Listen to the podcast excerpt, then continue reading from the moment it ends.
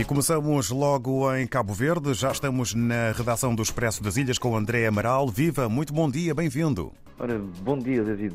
Então, esta semana o Expresso das Ilhas faz a manchete com a entrevista a Cristina Andrade, coordenadora da ONU-DC, o escritório da ONU para o combate ao tráfico de droga e à criminalidade. Diz então Ana Cristina Andrade que os esforços que Cabo Verde tem feito no combate ao crime organizado têm sido um fator-chave para a estabilidade do país. Destaque também para a entrevista com João Lima, o presidente da Associação de Armadores de Pesca de Cabo Verde, que faz um, traça um cenário de dificuldades para o setor. A entrevista surge numa altura em que o ministro vai, o ministro do Mar uh, vai estar presente na Assembleia Nacional para o debate parlamentar e diz então João Lima que neste momento os armadores de pesca estão apenas a tentar sobreviver. Outros destaques na edição desta semana temos temas ligados à saúde.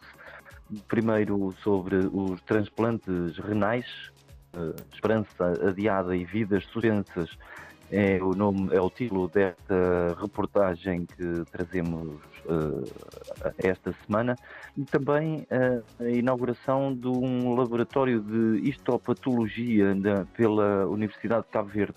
Neste laboratório vai permitir estudar a incidência do cancro da próstata em Cabo Verde. O laboratório foi criado, como já disse, pela Universidade de Cabo Verde com o apoio da Fundação Carlos Gulbenkian e da Fundação Espanhola La Caixa.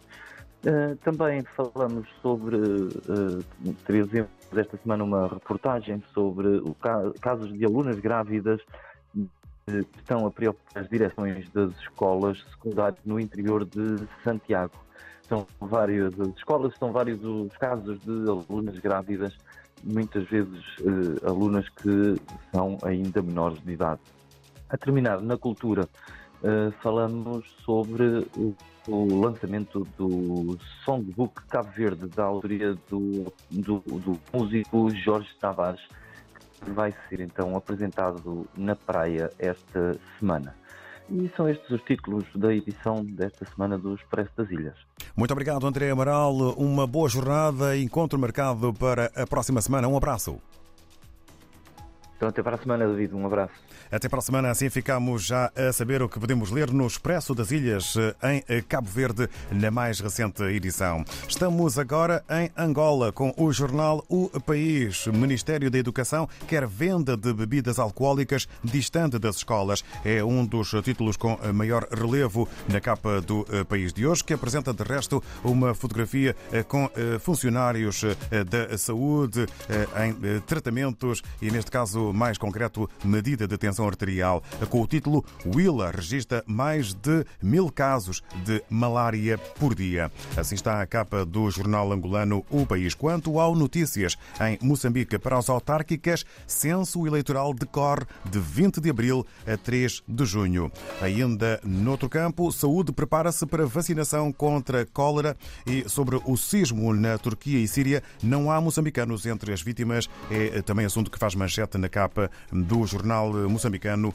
Notícias. Ora, em São Tomé e Príncipe, segundo o Telanon, há um título que hoje ganha preponderância eh, na eh, imprensa são tomense. Arroz infestado está a ser investigado. Na Guiné-Bissau, o Democrata é a publicação que nos traz dois títulos, começando por este. Baciro Já denuncia que Primeiro-Ministro Nuno Nabian comprou 50 viaturas para a campanha eleitoral. E ainda sobre o líder da eh, Frepasna, líder da Frente Patriótica de Salvação Nacional, eh, diz este líder, presidente Sissoko venceu as eleições de forma clara, mas não tem o direito de pisar na Constituição. Avançamos até ao Brasil e ao jornal eh, Folha de São Paulo, eh, que apresenta para já como título maior a autonomia do Banco Central reduz peso de juro, diz Campos Neto. Lula pede vigilância a quem pode tirar presidente do Banco Central do cargo.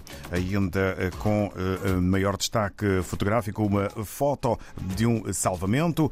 Mortes em tremor vão a 7.800 e a Organização Mundial da Saúde vê risco a 23 milhões. O jornal Folha de São Paulo ir fora do Brasil, além fronteiras, sobre o assunto que está, infelizmente, a marcar a atualidade mundial, o sismo na Turquia e também na Síria, no fim desta revista em que tivemos em atenção os jornais de África e do Brasil.